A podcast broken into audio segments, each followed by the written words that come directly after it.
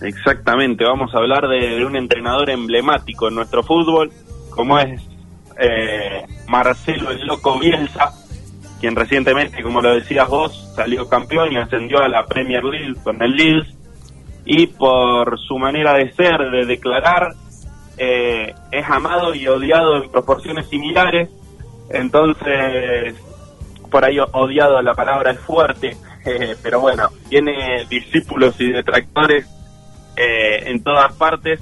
Por eso queremos invitarte ahora en el inicio de este pequeño informe sobre Bielsa a que nos mandes un mensaje, nos digas si estás de acuerdo, si no estás de acuerdo, por qué, cuál es tu frase preferida, puede ser también del loco Bielsa que tiene muchas.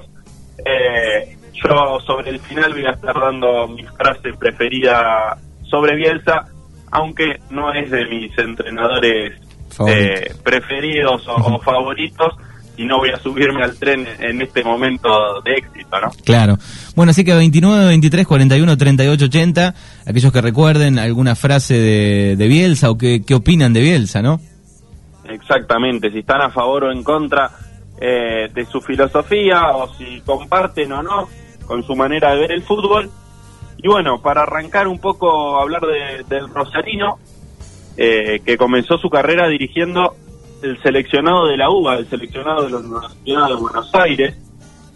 Luego tuvo que dejar ese trabajo porque lo llamaron de News y pasó por otros 10 bancos, entre ellos selección argentina y selección chilena. Eh, pero bueno, para hablar de él no se puede dejar de mencionar su filosofía, su forma de ver el fútbol, su forma poco convencional eh, y su famosa filosofía que tiene como pilares eh, fundamentales el orden táctico, la obsesión por el análisis del rival. Vale recordar que aquel mundial de Corea-Japón, que ya vamos a estar hablando más adelante, el loco hizo llevar más de 7.000 videos eh, para analizar a los rivales. Me acuerdo de eso, 7.000 videos. 7.000 videos de aquel mundial que nos terminamos volviendo en primera ronda. Eh, pero eh, la obsesión total por el, por el análisis del rival es, es uno de los pilares de su filosofía, que como decíamos antes, junta día a día nuevos discípulos y nuevos detractores también. Discípulos del tamaño de Pep Guardiola, por ejemplo, que previo a ganarle 3 a 0 la final de la Copa del Rey, allá por el 2012, se deshacían elogios para el entonces técnico del Atlético de Bilbao escuchamos a Guardiola lo que decía en aquel momento. La verdad que felicitar al Atleti por, la eliminatoria, por los dos inmensos partidos. Creo que estamos delante del mejor entrenador que hay ahora actualmente en el planeta. Uno que consigue en tan poco tiempo hacer creer a su gente de que a su manera de entender el juego le sigan con tanta fidelidad una, de un juego tan tan honesto que no importa si vas ganando, perdiendo, si vas con tres a favor, tres en contra, en casa, afuera, respetan todos los partidos de Bilbao, es un regalo para el espectador. Intuyo que será una final maravillosa, la que vamos a jugar en el, en el Vicente Calderón intuyo, no lo sé, habrá ver cómo se llegan tanto unos como otros, pero intuyo que será una final fantástica porque nosotros hemos a ganar y me consta y sé que ellos van a hacer lo mismo y cuando eso pasa solo se puede ver un buen partido. Ah, y creo que es un regalo, ya le dije otras veces, que él esté en esta liga y le podamos aprender tanto de él y podamos ver sus equipos en directo. Bueno, escuchábamos las palabras de Guardiola. Exactamente, un discípulo de esos que a muchos les gustaría tener. Es un, uno de los técnicos más importantes de, del fútbol actual y sin dudas es uno de los, de los máximos referentes en la historia. Eh, fue el, el encargado de comandar aquel Barcelona que mencionábamos el otro día, el Barcelona que va a quedar en la historia como uno de los mejores equipos del mundo. Eh, y bueno, era e, es uno de los discípulos de, Bielsa, como tantos otros, como Martino, por ejemplo, en nuestro fútbol, como lo puede ser eh, eh, Crespo, para aquel para aquella persona que no es de ver mucho fútbol o que por ahí no, no le interesa tanto esta idea de a quién persigue o quién tiene arriba un, un técnico, por ejemplo, la idea de pensar a Bilardo detrás de su o, o a Sabela detrás de Bilardo. Eh, los equipos de Bielsa, los equipos que vienen, eh, o sea, que traen su legado, eh, son los equipos que siempre buscan salir jugando, los equipos que prefieren tener 80 minutos la posición de la pelota, eh, pasar la, la mitad de cancha y, y no apresurarse, seguir tocando, seguir jugando. Esa es la, la idea, no siempre sale, obviamente, siempre depende de los jugadores y depende de, del momento, pero bueno, es la idea que, que intenta explayar Bielsa en, todos sus equipos. Pero claro, como decíamos que hay discípulos, también hay detractores del loco. Eh, ¿Y de qué se agarran estos? Porque hasta ahora no, nos tatuamos a Bielsa, pero, pero vamos un poco a, a la parte más eh, sucia, a meternos un poquito al barro. Y una de las cosas que más se le recriminan es que estando al frente de la selección argentina, Bielsa fue el conductor de una Ferrari que se quedó en boxes. Mm. Con un equipo con figuras como Verón, Ayala, Gallardo, Simeone, Aymar, Crespo, Batistuta, en- entre otros. Eh, la selección se volvió en fase de grupos de aquel mundial que mencionábamos hoy, de Corea-Japón 2002. Y allí creo yo se, se produjo un quiebre en el público argentino. Eh, Y por ahí ahí- un público argentino acostumbrado a, a la cultura bilardista, ganar Claro, o ganar, sí, sí. no le gustó mucho. De ahí ¿Qué salen, de ahí salen un poco los detractores, me parece, de esa, de ese episodio, ¿no? de ese momento De ese creo momento. que se dio un antes y un después, porque en la previa como, como entrenador de Newell, como entrenador de, de Vélez, eh, podía haber alguno que esté más cerca y otro que no, pero creo que el momento en el que dirige la selección argentina es como el quiebre. Eh, y bueno, fue, fue un momento complicado volverse tan rápido. Argentina era la gran candidata, o sea, no sé si era el, el candidato uno, pero estaba entre los tres seguramente. Y se tuvo que volver en la fase de grupos. Era un equipazo. Eh, tenía un equipazo, tenía un verdadero equipazo. Y otra de las, de las cuestiones fue que podría haber tenido más equipazo, porque eh, Bielsa decidió no incluir a Juan Román Riquelme en ese equipo, un Juan Román Riquelme que en el 2002, si nos remitimos a ese momento, venía de ser campeón del mundo con Boca, de ser figura indiscutida en el Mundial de Clubes, eh, un, Riquelme al que hoy todavía Maquelele está, está tratando de seguirle el rastro, eh, estaba en su mejor momento. Eh, Riquelme que, que sin duda es una de las figuras de nuestro fútbol, de nuestra historia, estaba en su mejor momento, es cierto, para, para darle una defensa a Bielsa, tenía muchos jugadores en ese, en ese puesto. Prefirió inclinarse, como decíamos antes, por Aymar, por Gallardo, eh, también fue placente, pero bueno, no incluir a Juan Román Riquelme, también eh, poniéndose un poco en contra al público de Boca, que sabemos que es muy grande en, nuestro país, eh, se ganó otra ot- otro paquete de, de detractores y sin duda alguna, eh, algo que aún hoy se escucha en alguna charla de futboleros, la idea de pensar que Crespo y Batistuta no podían jugar juntos eh, fue fue la que más detractores le, le trajo. Sí, sí. Yo me acuerdo eh, las declaraciones post partido, eh, cómo este, le daban en la tele, me acuerdo en, en Video Match, también que era un programa de humor, pero digo, sus explicaciones técnicas, ¿no? Cuando terminaban los partidos que muchos no entendían. Yo recuerdo eso. Son explicaciones, exactamente, son explicaciones que hoy las podemos encontrar igualmente en el fútbol argentino. Uno de los máximos eh, discípulos que encontramos hoy en día es Sebastián Becasese. Eh, si uno lo escucha hablar a, a Sebastián Becasese, tiene un aire bielcista, al igual que Mariano Soso, que es el técnico hoy de San Lorenzo de Almagro. Eh, son personas que ven distinto el fútbol, eh, no tiene por qué ser mejor o peor, pero como te decía antes, el público argentino por ahí está más acostumbrado a una... Juancito. Lo hemos perdido a Juancito. A ver.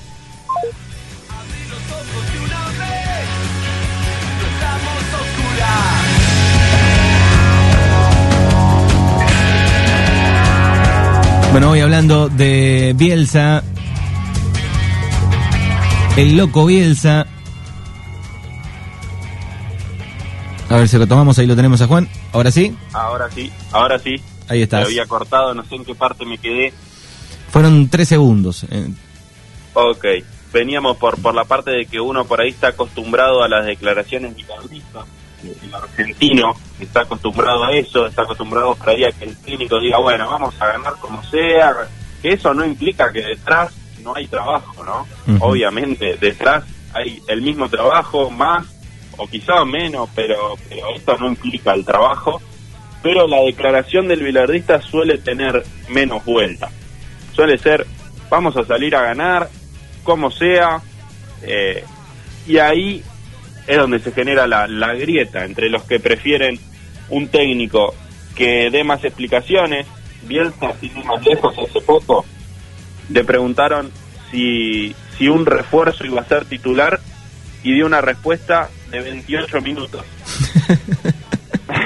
o, o sea, eso lo define de pies a cabeza. Es, es un, un técnico que se va a tomar el tiempo que necesite para explicarlo y para hacerlo de, de manera didáctica, porque justamente no sé si él cree o, o le gusta la idea de, de crear una escuela, pero termina creando una escuela, termina creando eh, un- una forma de ver el fútbol que muchos muchos protagonistas y muchos periodistas comparten. Hay una frase que dice, soy partidario de un fútbol más urgente y menos paciente porque soy ansioso y también porque soy argentino. Esa es la que más me gusta. Esa, esa es la con la que te quedas vos. Sí, sí, sí. Está muy bien, está muy bien. Yo me, me voy a elegir una más, más afina a lo suyo. Eh, esa es la, frase más bilardista que le vamos a escuchar a Bielsa, creo yo. Eh, pero me voy a quedar con, con esta frase que dice, un entrenador no es por sus resultados ni por su estilo, modelo o identidad. Lo que tiene valor es la hondura del proyecto, los argumentos que lo sostienen, el desarrollo de la idea. Bien profunda. Eso define, claro, eso define a, a Bielsa. Bien Exacto. profunda, con alguna palabra complicada para que alguno se quede afuera y eh, pregonando su idea, ¿no? Exacto. Bueno, hablábamos de, de Bielsa, de Bielsa decidiendo que Crespo y Batistuta no podían jugar juntos. Hoy con el tiempo, él mismo se encargó de pedir perdón, reconoció el error y Batistuta, que igual ha dicho públicamente que lo respeta como, como entrenador, habló de aquella famosa discusión hace poco y, y queríamos compartir el audio con ustedes. Ahí estamos. Dame un segundito. Eh, las palabras de que justo Las palabras exactamente de Batistuta que se refirió a, a Crespo y Batistuta, la dupla que todos querían y nunca fue. ¿Sale o no sale? Si vos fueras técnico, ¿lo pondrías a Crespo y a Batistuta juntos? Claro, seguro.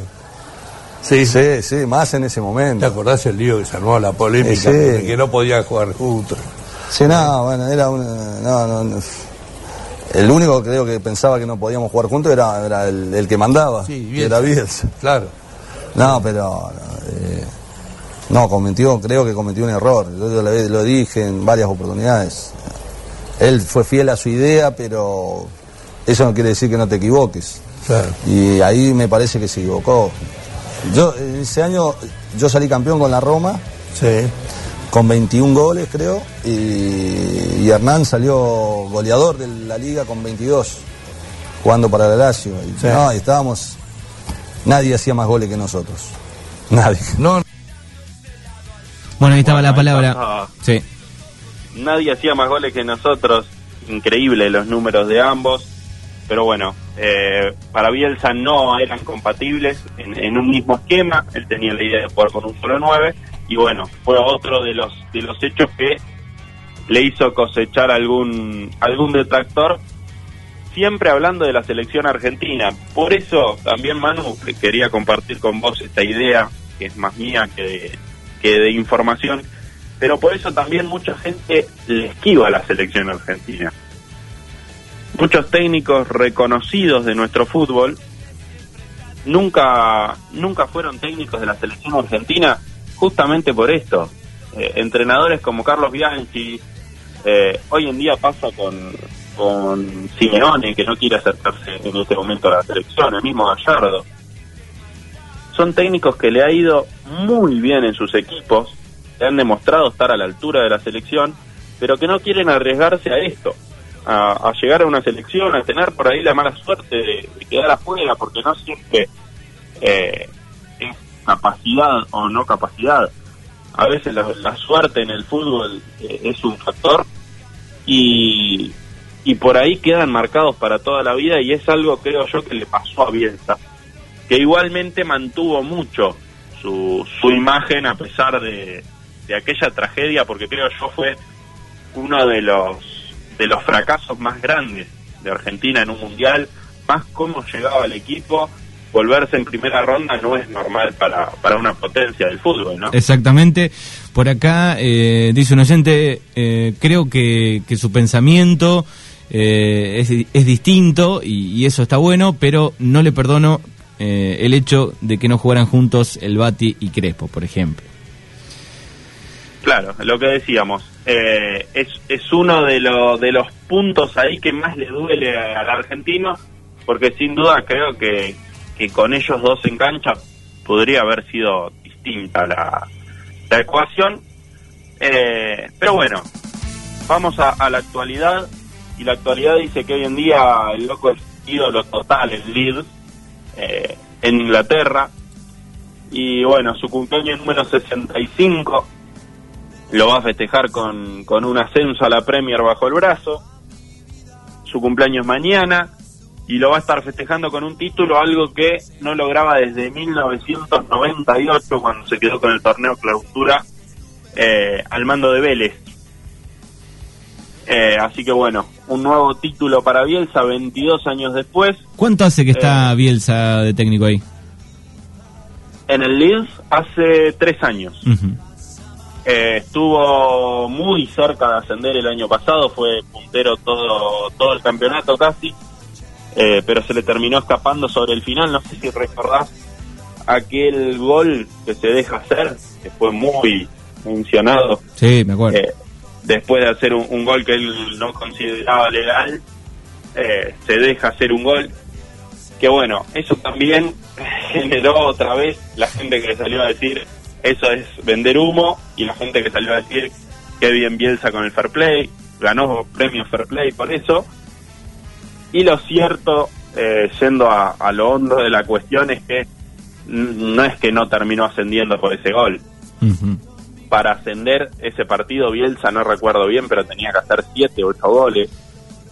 Eh, sí, tal vez si, faltaban unos minutos, se hizo un gol en contra y no es que no ascendió por eso. Si ese gol le hubiese definía algo, tal vez, no sé si hubiese hecho eso también, ¿no? Yo creo que no, pero bueno, eh, su filosofía dice que sí. Claro. Que lo hubiera hecho en una final de un mundial. Eh, yo creo que, que lo como dijo Ruggeri, si hace eso en un mundial, lo, lo incineran en el obelisco. Yo creo que sí, también. no no creo que en una final de un mundial, y aparte no creo que muchos jugadores argentinos estén de acuerdo eh, en regalar un gol así. Eh, más una cultura argentina que, que está en discusión si el mejor gol de, Maradona de los ingleses fue el, que hizo con la mano o el otro que pasó 65 jugadores. Eh, estamos en una cultura que, que, es menos cercana a Bielsa y por eso quizás Bielsa es ídolo en otra tierra y no tanto en Argentina.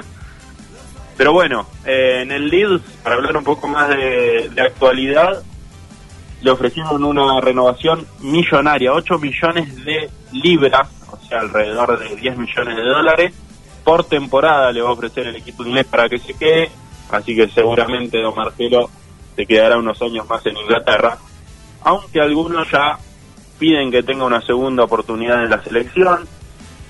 Eh, en mi criterio personal, me parece que, que está haciendo bien las cosas, por más que no tenga una espalda que lo que lo haga ser indiscutido, porque no ha tenido otras oportunidades para, para mostrarse, creo que está haciendo bien las cosas y por de una vez por todas habría que respetar un proceso y llegar firmes a un mundial con un técnico que conozca al jugador. Sí, lo único que ha tenido, bueno, fueron algunos amistosos y, hemos visto un poco eh, esos partidos y no lo ha hecho mal, me parece, pero bueno, falta todavía este, cuando arranquen, no sé, el año que viene los partidos de eliminación, ¿no? Falta mucho, falta mucho y hay que ver pero creo que, que fue el capitán de esta difícil renovación que nadie se animaba a hacer y, lo está haciendo bien. Pero bueno, eh, desde acá, desde el toque me voy y vamos a seguir la campaña de en una liga muy complicada que va a tener ahora Bielsa en la Premier League. Esperemos que les haya gustado este pequeño informe sobre Marcelo Bielsa.